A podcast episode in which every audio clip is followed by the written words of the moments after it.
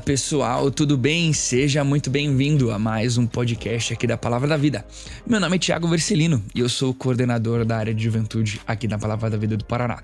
No Palavra da Vida Paraná, a gente tem algumas áreas voltadas para a educação e durante um tempo nós gravamos, demos algumas aulas e esse conteúdo ficou tão legal que nós resolvemos editar, preparar e disponibilizar isso para você em forma de podcast. Então, cada aula nós transformamos em um áudio, estamos soltando aqui para vocês também poderem aproveitar e crescerem com esses conteúdos. Espero que seja muito útil para você.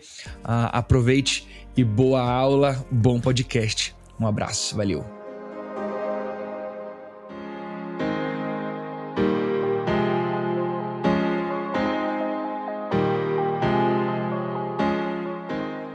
Quero conversar com você hoje é sobre este tópico que eu chamei de geração perdida. Quero explicar um pouquinho para você o que é essa geração perdida e responder com você uma pergunta. E a pergunta é a seguinte: por que os jovens estão repensando a fé e abandonando a igreja? Por que os jovens eles estão abandonando a igreja e repensando a fé? Para a gente fazer isso hoje, eu quero te apresentar um perfil dessa geração perdida, algumas características que essa nova geração de adolescentes e jovens, que são ah, aqueles adolescentes provavelmente nascidos até o ano 2000, ou adolescentes nascidos aí a partir de 2000, que são chamados hoje de os iGen, ou seja, a geração ah, da internet, tá bom? Ou da a geração ultra conectada e uma geração um pouco anterior, que é a geração aí de, dois, de 94 até 2000, deve ser que alguns chamam de geração mosaico, tá bom? Eu quero lidar com você hoje com essas duas gerações, aquela que tem sido chamada como a geração mosaico, uh, ou os millennials, de certo sentido, uh, a IGN, essa geração da internet, a geração conectada, tá bom? E para isso a gente precisa, antes de a gente falar sobre o porquê nós temos visto cada vez mais jovens, adolescentes abandonando a fé, repensando sua participação na igreja, se tornando gente que talvez vive um cristianismo na internet, mas não vive um cristianismo ah, de impacto e de demonstração real ah, na vida. A gente precisa entender um pouquinho o que é essa geração, qual o perfil dela. Essa nova geração, ela é uma geração conectada na internet e desconectada do mundo. O que eu quero dizer com isso? Essa nova geração é uma geração que ela vive a vida online, ela tem amigos online, ela tem conversas online, ela tem uh, relacionamentos online, ela sabe o que acontece no mundo da internet, mas ela não sabe, por exemplo, se choveu nesse dia de hoje. Ela vive trancada no seu quarto, conectada na internet, e aí tá fazendo o maior frio lá fora e ela não faz ideia. Caiu um avião do lado de fora e ela nem sabia que isso aconteceu. Essa é a geração mais conectada com a internet da história. Eles estão conectados com o mundo inteiro ao mesmo tempo, via internet, mas eles estão desconectados do mundo à sua, à sua volta, do mundo onde eles vivem, do mundo onde eles habitam. Não sabe o que está acontecendo com sua família, não sabe o que está acontecendo com seus pais, não sabe o que está acontecendo na sua escola, mas eles sabem tudo o que está acontecendo no mundo da internet, quem falou o quê, quem discutiu com quem no Twitter e tudo mais. Ah, deixa eu dar um exemplo para vocês, inclusive, esses dias. É uma geração que está em casa, mas não vive dentro de casa. Ela vive num mundo paralelo, ela vive num mundo desconectado, inclusive a realidade que está à sua volta, até dentre as pessoas mais próximas dela. Mas uma segunda característica dessa geração é que eles estão sobrevivendo no mundo sem razão de existência. Essa é a geração que mais vai trocar de emprego, que mais vai trocar e mais tem trocado de curso na faculdade, que mais não sabe o que quer da vida, que mais tem dificuldade de tomar decisões na história. É uma geração que cada vez mais tem se tornado insegura para suas próprias decisões. Eles simplesmente sobrevivem. Eles respiram, eles comem, eles bebem, eles dormem, mas eles não têm razão para acordar no dia seguinte. Ou quando eles têm uma razão, ela é uma razão mínima que é simplesmente a razão da satisfação dos seus próprios desejos. Mas isso, inclusive, tem acarretado no seguinte fato: de que eles são uma geração despreparada para a vida adulta. Alguns tempos atrás começou a se falar a respeito disso, uh, sobre as gerações anteriores que a, a, fase da adolescência estava sendo esticada, né? Não, não ia mais até os 17, 18 anos, mas estava indo até os 20, alguma coisa. Agora, já existem teóricos da, dos estudos geracionais que falam de uma adolescência tardia ou de uma juventude jovens e adolescentes que vão demorar e já estão demorando cada vez mais para tomar rumo na vida, a saírem de casa, buscarem seus sonhos. Por quê? Porque eles estão despreparados para a vida adulta. Eles não sabem tomar decisões, eles têm medo de tomar decisões, porque eles são inclusive uma geração insegura e medrosa. Eles não lidam bem com suas emoções. A todo momento, quando algo os deixa feliz, eles ficam muito felizes. Quando algo os deixa triste, eles ficam muito tristes. Se alguém os elogia, se alguém valoriza eles, eles vão às alturas nas suas emoções. Mas quando alguém os contraria, quando alguém os machuca, depressões, crises de ansiedade, ataques de pânico, essa geração atual uh, é a geração que mais vai sofrer e mais tem sofrido de doenças mentais. É a geração que mais tem tido transtornos psicológicos, inclusive. É talvez, ou talvez será, uma das gerações mais medicadas ah, com medicamentos psicoativos, psicotrópicos, né? medicamento que lida com emoção, medicamento que lida com sentimento, medicamento que lida com desequilíbrio químico e tudo mais. Essa é a geração que mais vai fazer uso desses medicamentos. Por quê? Porque ela é imatura emocionalmente. Ela não sabe lidar com suas emoções, ela não sabe lidar com seus desejos, ela não sabe lidar com as reações que ela tem ao mundo à sua volta, porque a vida que ela aprendeu a viver é a vida da internet. E a vida da internet é programada. Ela pode, inclusive, prever reações. Mas quando as coisas saem do seu controle, ela reage de forma, inclusive, descabida. E isso tem causado, em certo sentido, uma geração que tem se distanciado da fé, tem repensado a igreja.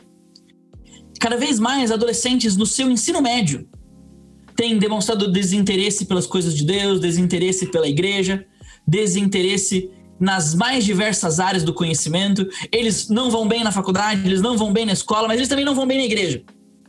Eles são aqueles que o professor pergunta, eles não respondem, eles não veem necessidade de responder algo.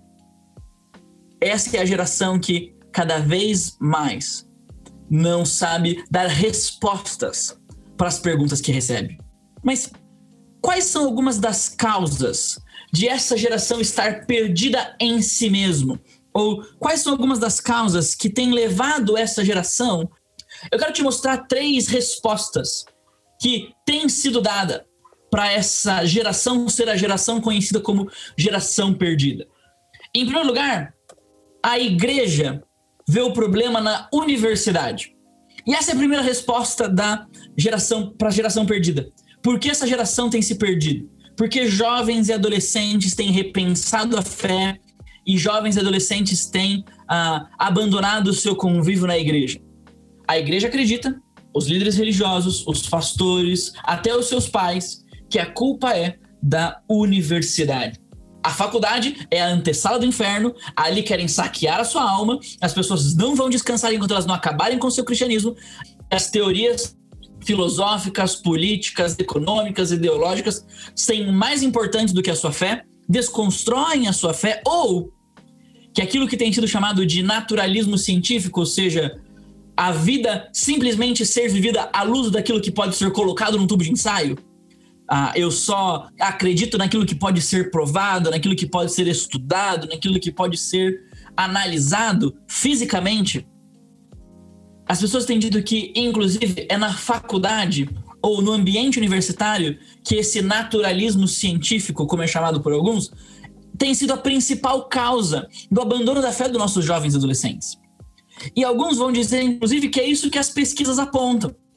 E nos últimos anos tem se tornado comum, cada vez mais, pessoas apontarem para pesquisas, usarem pesquisas e mostrarem pesquisas como, por exemplo, o grande problema é que essas pesquisas elas não trazem conclusões do porquê esses jovens repensam a fé e abandonam a igreja.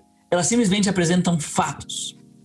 E outro problema dessas pesquisas, inclusive, é que elas simplesmente analisam pessoas que, dessa mesma idade, foram ao ambiente universitário. Mas ela não compara, por exemplo, algumas outras pesquisas que mostram o seguinte: 40, 50% dos jovens e adolescentes que não vão à faculdade também abandonam a fé entre os seus 18 e 21 anos. Ou seja, o percentual entre jovens que abandonam a fé e jovens que não abandonam a fé nessa idade é o mesmo entre jovens que vão à universidade e jovens que não vão à universidade. E, embora se tenha dito que a universidade é hostil à fé, nos professores ateus que querem te converter, essa galera quer, de alguma forma, desconstruir a sua fé, eles querem te derrubar, eles querem fazer com que você acredite que Deus não existe, que Deus morreu e tudo mais. Mas o grande problema de tudo isso é que, em primeiro lugar, a igreja, de certa forma, e os líderes religiosos têm colocado a culpa desse abandono da fé num ambiente e não das, nas pessoas que habitam o ambiente. E esse, para mim, é o primeiro problema quando a gente coloca culpa daquilo que as, os jovens têm feito, que é repensar o, sua, seu compromisso com Jesus, a sua permanência na fé cristã. Aquilo que os jovens têm, de alguma forma, se comprometido a fazer, como se isso fosse simplesmente determinado pelo ambiente no qual eles de certa forma, então, a igreja tem se tornado, e os seus líderes e os pais, deterministas a respeito do ambiente. Mas a faculdade não é vilã. Ela é um lugar onde os cristãos devem ir, talvez aonde você que está me ouvindo hoje aqui foi ou deseja ir. Aquilo que a gente precisa dizer de fato a respeito da faculdade é o seguinte: ela é um ambiente de estímulos totalmente desprotegido. Eu gosto dessa expressão, tá bom? Eu vou repetir se você estiver anotando. O que eu quero dizer com isso? O grande problema da universidade não é o saque intelectual por causa de professores esquerdistas, amilenistas, pra galera da teologia, a gente convém colocar todo mundo junto aí, ateus, agnósticos e tudo mais. O problema da faculdade não é o professor que pensa diferente e contrário à fé cristã. O problema da faculdade, na verdade, é que a faculdade ela é um ambiente de satisfações de desejos descontrolados. Ela fornece eco ou resposta para todos os desejos mais íntimos do nosso coração. E aquilo que o jovem encontra na faculdade é um ambiente descontrolado dos seus pais, descontrolado ah, dos seus líderes religiosos, descontrolado, inclusive, ah, de qualquer padrão moral acima dos desejos do seu coração.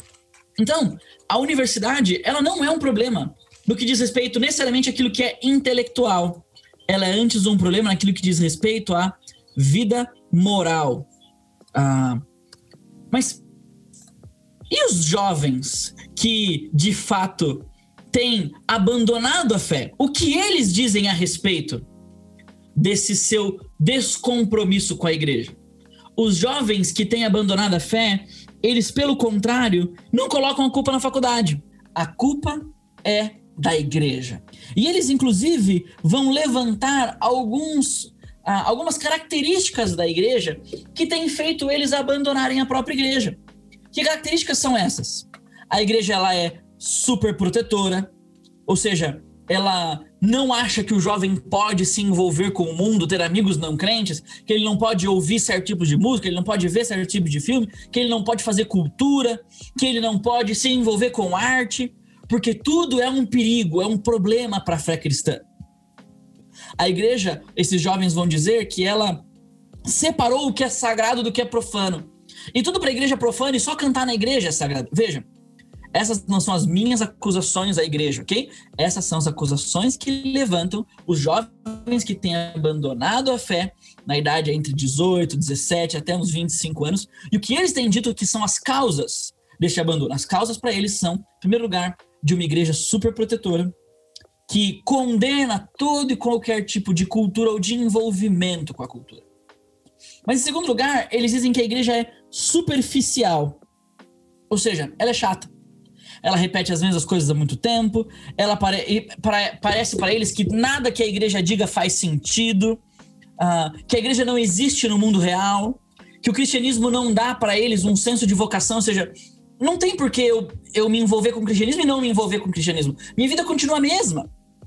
Então a igreja não é só somente super protetora para eles, mas ela é também superficial para eles.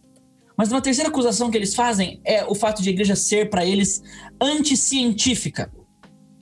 Muitos jovens têm chegado à conclusão e eles têm dito que esse é um dos motivos pelos quais eles abandonam a fé, pelo fato de que a igreja e a ciência não sabem andar juntas ou são incompatíveis. O problema é que esse jovem que já não tem visto muita utilidade na fé, ele encontra extrema utilidade na ciência. Ele sabe que tomar vacina de Covid vai ajudar a reduzir a mortalidade da doença. Mas ele ouve pastores, por exemplo, dizendo que a vacina é a marca da besta, por exemplo. Ele ouve pastores dizendo que aquilo que nós devemos fazer, na verdade, é simplesmente confiar em Deus e Deus não vai deixar a gente ficar doente. E aí, quando eles olham para a utilidade da ciência, a realidade da ciência sendo colocada na frente deles, e com a realidade da fé cristã que tem sido apresentada para eles, eles se sentem obrigados a optar pela ciência em vez da fé. Porque a ciência parece, em certo sentido, de fato mais racional do que as afirmações de fé que são feitas pela igreja. Mas um quarto elemento que tem sido levantado para esses jovens é a afirmação de que a igreja ela é repressora. O jovem que abandona a igreja, ele normalmente encontra na igreja um lugar onde ele diz que ele vai ser exposto, julgado e não cuidado. Ele diz que na igreja as pessoas estão mais preocupadas com as suas aparências do que necessariamente com o bem-estar umas das outras. E questões, por exemplo, como a sexualidade, vão ser uma das principais causas dos jovens a cruzarem a igreja de repressora. Ah, a igreja não está aberta para dialogar uma ética sexual do século XXI. A igreja não está aberta para dialogar o cuidado de pessoas que pensam diferente a respeito da sexualidade do que nós pensamos. A igreja ela é preconceituosa com aqueles que vivem a sua sexualidade de formas diferentes. Normalmente a sexualidade é o principal ponto levantado pelos jovens ao dizer que a igreja simplesmente vive de leis e de não podes e tudo mais. Veja, essa não é a minha acusação para a igreja. Essa é a forma como eles enxergam as suas igrejas. E é onde eles têm colocado a culpa ah, para os seus afastamentos. Mas, em quinto lugar, eles afirmam que a igreja ela é exclusivista. Ou seja, a igreja ela se tornou um clube, ela é para alguns, para o privilégio de alguns. Essas pretensões de o cristianismo ser a única opção, ser a única verdade, para esses jovens tem se tornado como um pretexto de arrogância. Como assim só os cristãos estão certos? Como assim somente o que Deus diz deve ser levado em conta? Como assim somente o que a Bíblia diz importa? Então, os jovens têm acusado a igreja de ser exclusivista, de não dialogar com pessoas à sua volta e por isso ah, eles veem que falta na igreja tolerância e abertura para novas ideias, não naquilo que é bíblico. Eles não estão pensando em repensar ou atualizar as escrituras. Na verdade, eles estão enxergando que a Bíblia tornou-se exclusiva nas suas práticas. Ela faz ou vive igreja pensando no século XIX, não no século XXI. E isso tem levado muitos jovens a questionar a validade da igreja. Será que a igreja ainda é relevante? Será que a igreja ainda tem importância para nós? Ou eu posso simplesmente viver meu relacionamento com Deus à parte da igreja? E isso tem conduzido a uma última acusação que tem sido feita à igreja, que é o fato de a igreja ser dogmática. O que é um dogma? O dogma é uma verdade incontestável, tá bom? Ah, é aquilo que deve ser crido por todo mundo e plenamente aceito. Os jovens têm acusado a igreja de ser dogmática, ou seja, de que a igreja não é o lugar onde eles podem expressar suas dúvidas. Eles se sentem inseguros para afirmar sua fé e a sua falta de fé. O jovem hoje, ele simplesmente olha para a igreja e o seu ele conta para alguém, para um discipulador, para um líder de célula, para um pastor um problema, e esse pastor olha para ele e fala assim: "Ah, então você precisa orar mais, cara. Ah, você precisa ler mais a Bíblia. Não, não, não, isso é pecado, isso é pecado, a gente não discute isso. Se você está pensando dessa forma, isso está errado, você tem que se arrepender e mudar de vida. Para esses jovens, então, a igreja ela não está mais aberta ao diálogo, e sempre que ela vai oferecer uma resposta, ela oferece uma resposta irrefletida, uma resposta que não faz sentido quando você olha para o todo, às vezes, das escrituras. Ela é, inclusive, uma resposta, às vezes, seletiva. Mas reflete comigo um minuto. Você encontra nessas acusações dos jovens de hoje em dia verdades em tais, em tais acusações? Eu creio que de fato alguns desses apontamentos são de fato verdadeiros. A igreja, sim, tem dificuldade em lidar com a questão da relação café-consciência.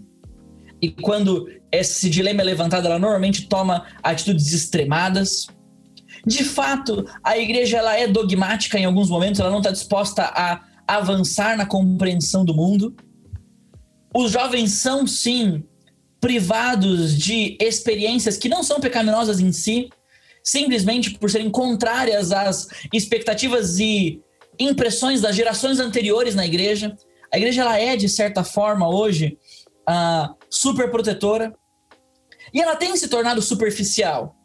Ela tem se tornado ritualista. Ela tem se tornado repetidora dos feitos, dos rituais, das cerimônias do passado, que são em certo sentido desconectados do presente. Mas seria de fato somente culpa da igreja a igreja ensina mal, a igreja treina mal, a igreja age mal para com o jovem e por isso o jovem abandona a fé? Bom, se a igreja fosse uma empresa e os jovens fossem seus clientes, a gente poderia dizer que a culpa de fato é da igreja. Ela não oferece ao jovem aquilo que ele espera, aquilo que ele deseja. E então, por causa disso, o jovem tem direitos e deveres, inclusive, de procurar um lugar onde ele se sinta melhor. Não estou dizendo que não existem igrejas ruins que não existem igrejas que de fato fazem mal ao seu trabalho, mas eu sempre vou pensar duas, três vezes antes de bater na igreja e de colocar a culpa das atitudes de alguém na igreja da qual ela vem. Porque por mais que a igreja possa educar mal, falar mal, ensinar mal, o indivíduo ele ainda é responsável pelas ações, reações e como ele vive baseado naquilo que ele aprende na igreja. A igreja precisa de fato gerar mais, o ambiente da igreja precisa de fato gerar mais reflexão, o ambiente da igreja precisa repensar de novo a sua relevância. A igreja deixou de ser relevante no nosso país. As discussões na igreja precisam sair um pouquinho mais do campo da simples espiritualidade vertical, ou seja, a minha vida com Deus e tocar mais na realidade da minha vida com os outros e da minha vida no mundo. A igreja precisa voltar a olhar para os jovens da igreja como parte da igreja toda e não simplesmente como um ministério relegado a um grupo de pessoas específicas da igreja. O jovem precisa voltar de fato a se sentir parte do todo, mas o jovem ainda é responsável pelas suas escolhas. Ele ainda é responsável pelas suas decisões. E por mais que a igreja acuse a universidade e o jovem acuse a igreja, eu creio que a gente ainda precisa encontrar uma resposta melhor para as atitudes e as causas de nós termos uma geração perdida. E eu creio que não existe lugar melhor para a gente encontrar essas respostas além da própria Escritura. E a Escritura ela aponta para a carnalidade do coração, ou seja, para a intenção maligna, o desejo desenfreado, para as emoções desorientadas do jovem, como a causa da sua deserção do seu abandono da fé e do seu abandono, inclusive, do convívio da igreja. Deixa eu mostrar para você três exemplos dentro das cartas de Paulo a Timóteo e Tito que vão nos ajudar a entender como a Bíblia aponta para essa questão do abandono da fé. Em primeiro lugar, a gente vai pode a gente pode ver lá em 2 Timóteo, capítulo 4, versículo 10 que pessoas abandonam a fé porque elas amam mais ao mundo do que a Jesus e do que aqueles que Jesus usa. Olha 2 Timóteo, versículo 4, versículo 10 comigo. Vou ler para você. O texto diz o seguinte: Porque Demas, tendo amado o presente século, me abandonou e se foi para Tessalônica. Crescente foi para Galácia e Tito para Dalmácia. Paulo aqui está escrevendo sua última carta para Timóteo ele está dizendo para Timóteo que ele quer que Timóteo venha visitá-lo, porque ele está sozinho, somente Lucas agora ficou com ele. E ele diz que esse tal de Demas, ele o abandonou por uma razão. Qual é a razão? Ele o abandonou porque amou o presente século. A gente não sabe dizer se ele amou o presente século ao ponto de abandonar e negar Jesus, mas essa ideia de amar o mundo para Paulo traz a ideia para nós de comprometer-se mais com o que o mundo pode dar do que aquilo que Paulo representava a respeito do evangelho, do que Jesus podia dar. Ele decidiu não cuidar de Paulo, ele decidiu abandonar Paulo sozinho, porque talvez ele encontrou mais conforto, mais segurança em alguma outra coisa neste mundo do que em acompanhar Paulo, que estava sendo condenado à morte. Talvez Demas ele olha para a realidade de situação de Paulo e fala assim: ficar com esse cara aqui eu vou me dar mal. Ele tá velho, vai morrer, vão matar ele, vão dizer que eu tô associado com ele, vão me matar também. E aí Demas é retratado como alguém que amou o mundo. Ele busca possivelmente conforto e segurança. E esse, gente, é um dos principais motivos dos afastamentos da fé, especialmente entre jovens adolescentes. É um apego a este mundo. Um apego àquilo que esse mundo pode oferecer, ao que esta vida pode dar. As coisas que neste lado da história podem nos trazer segurança e conforto. Mas, em segundo lugar, Paulo também nos mostra, quando ele fala de novo a Timóteo, agora na sua primeira carta, lá no versículo 19 do capítulo 1, que a maneira como alguém não abandona a fé é quando ela mantém a fé e a boa consciência. Olha 1 Timóteo 1,19 diz o seguinte: mantendo a fé e a boa consciência que alguns rejeitaram e, por consequência disso, naufragaram na fé. Paulo vai dizer aqui que a boa consciência, ou seja, o bom proceder, o estar agindo da forma correta é aquilo que, se for rejeitado, pode levar alguns a naufragar na fé.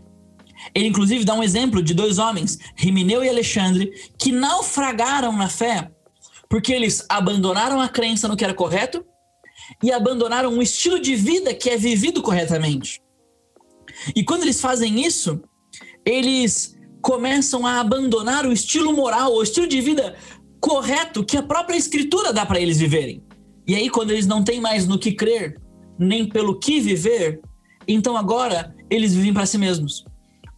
Rejeitar o estilo de vida correto, quando a gente abandona a escritura e a gente rejeita o estilo de vida que a escritura pede de nós, é um dos principais motivos porque jovens e adolescentes abandonam a fé. Eles não querem viver pelos padrões de Deus eles querem viver pelos seus próprios padrões. Eles não querem viver pela lei de Deus, mas eles querem, eles querem viver pela sua própria lei. Mas, em terceiro lugar, nós temos um terceiro motivo que Paulo nos apresenta, que está lá em 2 Timóteo, versículo 17 e 18, que diz que Rimineu e Fileto, dois homens, estes se desviaram da verdade. Uma outra palavra para fé aqui, tá bom? Ah, outra palavra para falar sobre aquilo que deve ser vivido, aquilo que deve ser confiado na palavra de Deus. E como que eles se desviaram da verdade? Paulo diz que asseverando que a ressurreição já se realizou, ou seja, falando sobre falando uma heresia. E eles estão pervertendo a fé de alguns. Aqui esses dois homens, Rimineu e Fileto, eles são citados como exemplos de pessoas que passaram a crer numa mentira. E porque eles passaram a crer numa mentira, eles não simplesmente escolheram uma nova fé, eles passaram a crer numa mentira porque eles abandonaram a principal e única verdade. E essa, gente, é uma das principais ocorrências que nós encontramos no meio dos nossos jovens hoje. Eles não simplesmente abandonam a fé. Eles não simplesmente abrem mão de crer em Jesus. Eles abrem mão da única verdade existente que dá sentido a todas as outras a verdade que existe no próprio Deus e na sua palavra. E isso, inclusive, traz consequências, não só para eles, mas traz consequências para aqueles à sua volta. Porque olha o que Paulo diz sobre Rimineu e Fileto: que eles estão pervertendo a fé de alguns. Aquilo que eles criam deixou de ter fundamento, eles abraçaram mentiras em forma de intelectualidade, e agora eles não somente prejudicam a si mesmos, mas eles prejudicam pessoas à sua volta.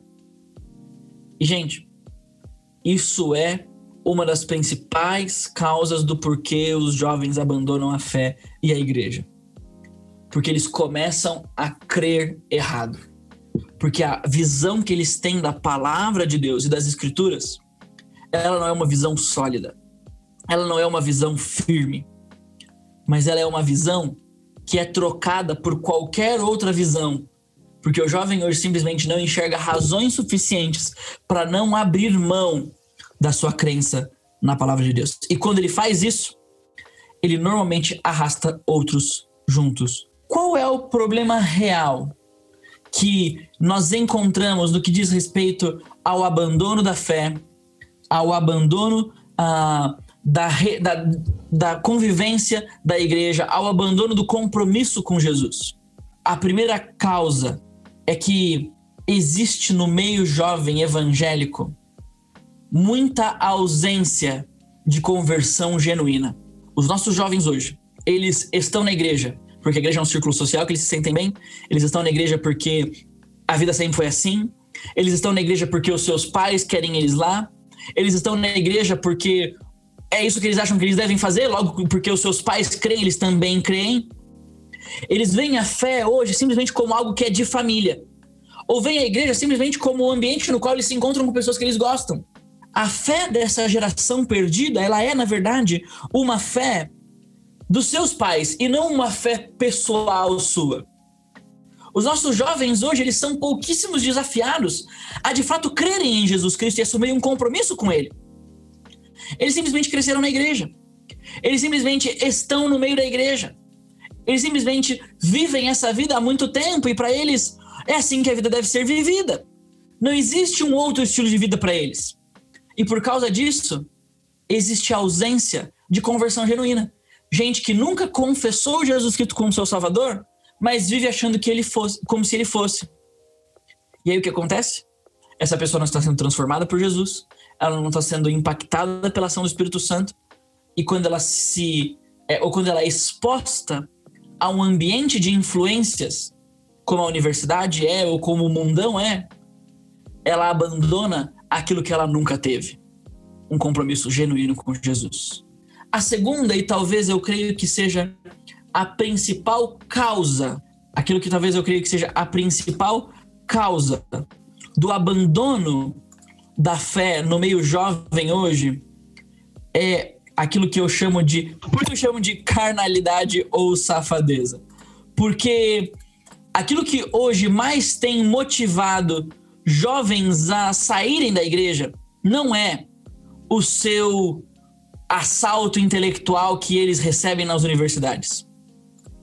Na verdade, aquilo que mais tem incentivado os jovens a saírem do ambiente universitário é o seu, a sua falta de compromisso com Deus, baseado na fé que eles têm em Deus. Eles amam mais o mundo do que o próprio Deus, eles querem mais conforto do que viver e considerar o custo de seguir Jesus. Eles vivem para serem satisfeitos, eles vivem para ser aceitos no grupo, eles vivem por temor de homens, eles vivem para satisfazer os seus desejos, eles vivem para que eles sejam aceitos pelas pessoas e por isso eles fazem aquilo que elas fazem. E é aqui que a faculdade de fato encontra a sua grande contribuição ela não, não, ela não fornece para esses jovens um relativismo intelectual, ela fornece para esses jovens um relativismo ético.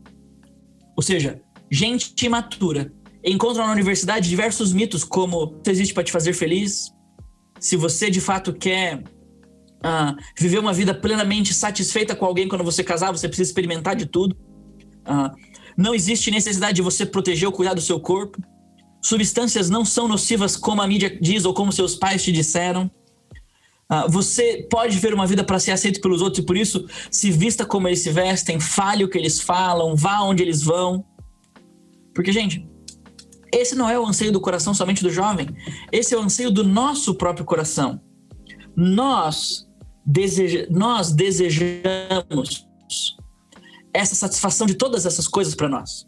Nós desejamos ter os nossos desejos do coração satisfeitos. Por isso, e aí eu posso afirmar sem medo de errar, aonde está o grande problema da geração perdida?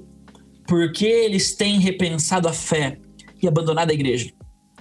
Porque eles encontram nas universidades, na, no mundão lá fora, uma razão para viver, um sentido e um prazer na vida muito maior do que aqueles que ele encontra na fé cristã e no evangelho que tem sido inclusive anunciado nas igrejas.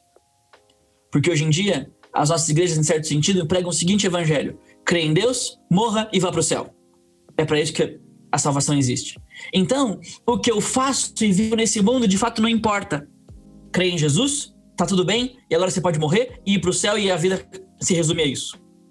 Mas, queridos, quando a gente começa a comunicar o evangelho de verdade, a partir de uma perspectiva que o evangelho transforma a nossa vida como um todo, a gente aprende que existe prazer em viver a vida que Deus propõe para nós. Existe alegria e plena satisfação em agradar a Deus e ter em Deus a razão da nossa existência.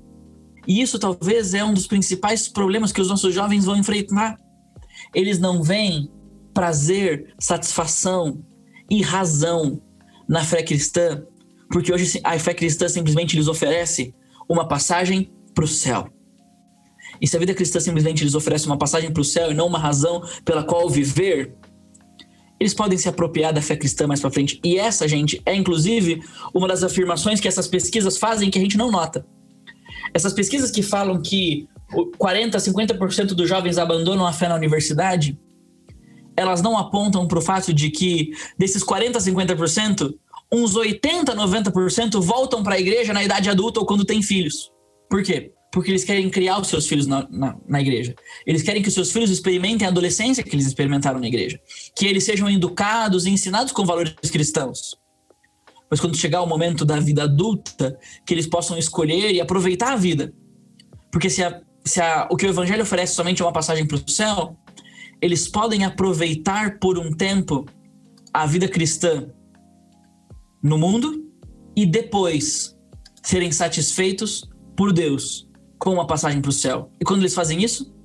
Depois que eles curtiram a sua vida loucamente, depois que eles já se comprometeram e fizeram de tudo para viver no mundo e a partir do mundo e experimentar o mundo.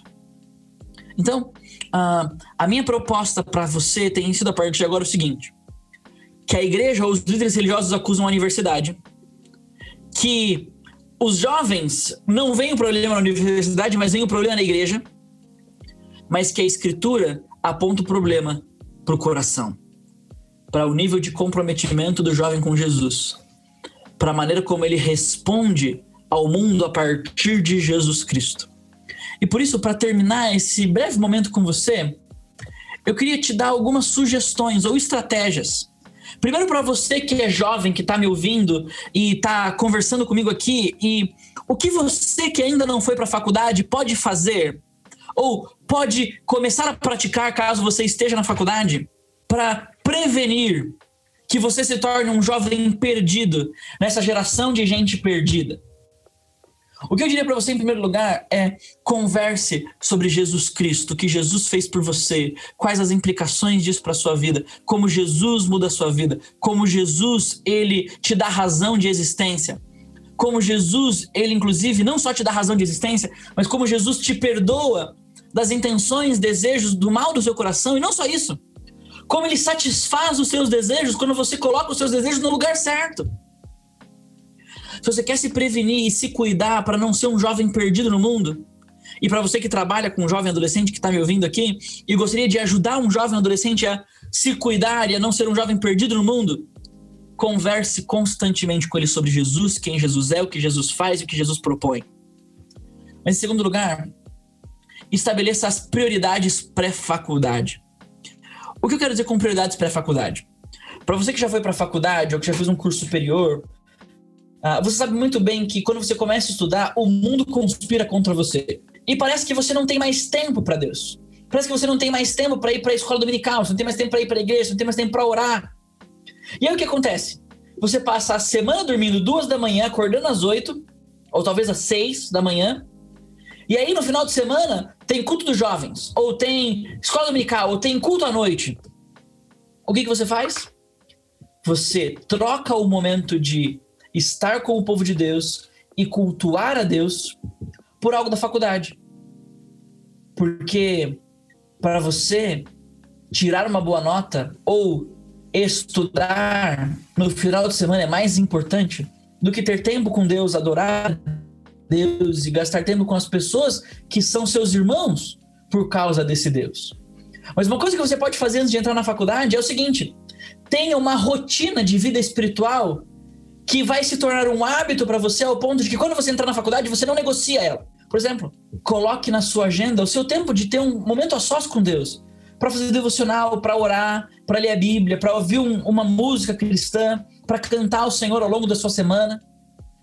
Coloque na prioridade da sua semana, desde já, não passar o final de semana estudando para a prova da segunda-feira, mas estudar para a prova na segunda-feira, na sexta-feira, ou no sábado de manhã. Porque aquilo que se torna um hábito para você vai ser mais fácil de você carregar para dentro da faculdade. Mas, em terceiro lugar, esteja conectado a uma rede de apoio. Esteja conectado a uma rede de apoio. O que eu quero dizer com rede de apoio?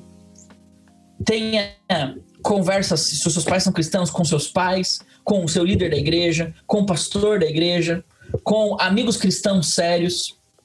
E esteja constantemente em contato com eles, para que, se você cair ou se você começar a vacilar na fé, você possa ser suportado, sustentado e até resgatado por essas conexões que você criou. Todo jovem precisa de pelo menos umas quatro conexões saudáveis: um pai ou uma mãe, um amigo cristão, um líder e um pastor. Alguém, um, um grupo de pessoas que vai estar próximo. Então, não se isole no seu período da faculdade e não se isole pré-faculdade. Para você que é líder de jovens, pastor de jovens, ou para você que está aqui me ouvindo e quer entender melhor como é que eu ajudo o jovem, coloque-se a si mesmo nessa rede de proteção. Comece a olhar para os seus jovens da igreja e veja se eles têm relacionamentos que os conectam com o mundo de Deus e com a palavra de Deus. Se não, comece a estimular estes relacionamentos no meio dos seus jovens. Mas o que eu queria te dizer a respeito disso é Deixe de viver a vida cristã e os seus relacionamentos de forma ocasional. Como do, o que eu quero dizer com ocasional? Deixe de viver os seus relacionamentos, deixe de viver a fé cristã simplesmente ah, levando as coisas quando elas forem acontecendo. Ah, encontrei um amigo da igreja, vamos bater um papo aqui. Ah, tô sentado aqui no culto, meu pastor tá aqui, vamos ver se ele quer trocar uma ideia. Não. Torne a sua vida cristã algo intencional planeje encontros, planeje momentos, planeje conversas. Você que cuida de jovem adolescente, se você quer privar a sua geração de se perderem por aí, seja intencional com eles, a todo momento, enxergando oportunidades de gastar tempo com eles, de falar de Jesus com eles, de dar exemplos para eles, de conectá-los com a vida da igreja. Então, se você precisa prevenir que um jovem se perca, Converse com ele a respeito do evangelho. Ajude a estabelecer prioridades corretas. Tenha uma rede de apoio para ele e discipule. Mas como que eu lido, por exemplo, com um jovem que já se desconectou da igreja ou que está a fio de se desconectar da igreja? A primeira atitude, gente, é de fato estar disposto a ouvir. Ouça as críticas dele. Ouça os dilemas dele ouça os medos dele. Se você tem um amigo incrédulo, um amigo não crente que ah, tá longe de Jesus e às vezes vem conversar com você a respeito disso, ouçam. Deixa ele falar. Deixa ele compartilhar os medos, os anseios, as críticas que ele tem. E com isso, assuma uma postura relacional, ou seja, compartilhe da sua vida. Seja sincero. Seja transparente sobre os seus medos, os seus anseios, os seus problemas. E com essa postura relacional, compartilhe o evangelho corretamente. Por que, que eu disse compartilhe o evangelho corretamente? Não venha com uma proposta de, de simplesmente, ah, você precisa mudar de vida, ah, você precisa abandonar os seus pecados. Essa nem sempre é de fato a melhor proposta para aqueles que estão desconectados da fé. Eles precisam reenxergar o valor de Jesus Cristo, a obra de Jesus Cristo, o poder de Jesus Cristo e a dignidade e transformação que existe para aqueles que se aproximam de Jesus Cristo. Inclusive, que o próprio Jesus Cristo vai, de alguma maneira, incentivar, transformar, proteger e trabalhar na vida deles. De fato, a gente vai falar sobre pecado em algum momento. A gente vai falar sobre transformação em algum momento. A gente vai falar sobre abandono de velhos hábitos em algum momento. Mas o evangelho precisa fazer sentido. Que não é mudança pela minha própria força, não é abandono das minhas velhas práticas simplesmente porque a Bíblia diz, mas é porque aquilo que a fé cristã propõe para nós é uma vida de relacionamento com Deus. E quando a gente de fato tem relacionamento com Deus, isso muda tudo. E aí, uma última dica que eu diria para você que precisa reconectar pessoas que têm abandonado a fé ou têm estado a fio, uh, eu diria, promova a interação entre gerações. E eu vou dizer já o que eu quero dizer com isso. Conecte as pessoas com pessoas mais velhas e mais novas da sua igreja. Elas precisam ganhar uma compreensão da vida que vai além do simples momento de vida onde elas estão vivendo elas precisam ver que a vida ela chega na idade adulta. Elas precisam ver que a vida chega na idade de ser velho. Mas elas precisam ver que também tem gente mais nova olhando para elas e olhando para as atitudes delas e olhando para os exemplos delas e as copiando, as imitando e tudo mais.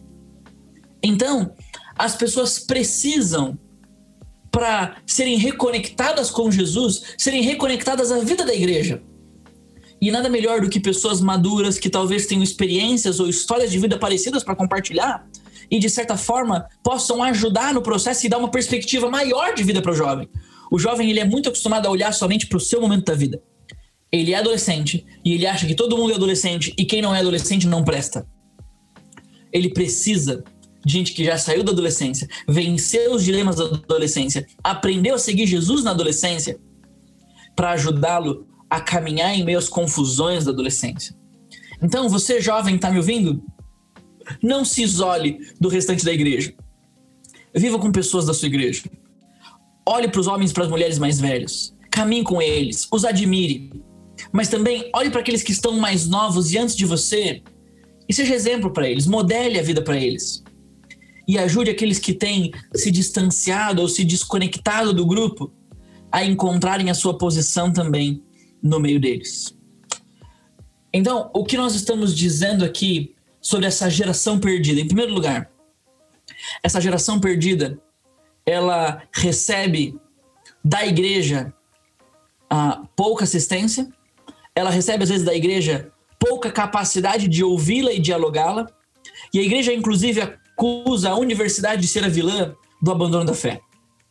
Mas esses jovens, quando consultados, eles não enxergam na universidade o problema.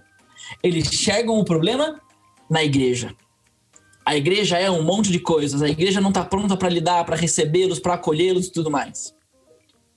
Mas quando as escrituras falam sobre o abandono da fé e a falta de compromisso com Jesus, nós descobrimos que falta de salvação genuína e carnalidade, ou seja, viver a vida sem a, a presença ou influência ativa do Espírito, é aquilo que mais conduz os jovens a se afastarem de Jesus. Não é o assalto intelectual da universidade, mas é o assalto moral e do relativismo moral das pessoas da faculdade, que vão ser o grande convite para o jovem caminhar longe de Jesus, distante de Jesus. E por isso, para que você possa se prevenir disso. Cuide da sua vida espiritual, esteja conectado com pessoas, fale do evangelho, de apoio. Mas se você precisar ajudar alguém, esteja disposto a ouvir, seja relacional, compartilhe do evangelho corretamente, como o evangelho faz sentido em todas as áreas da vida e promova a interação entre gerações.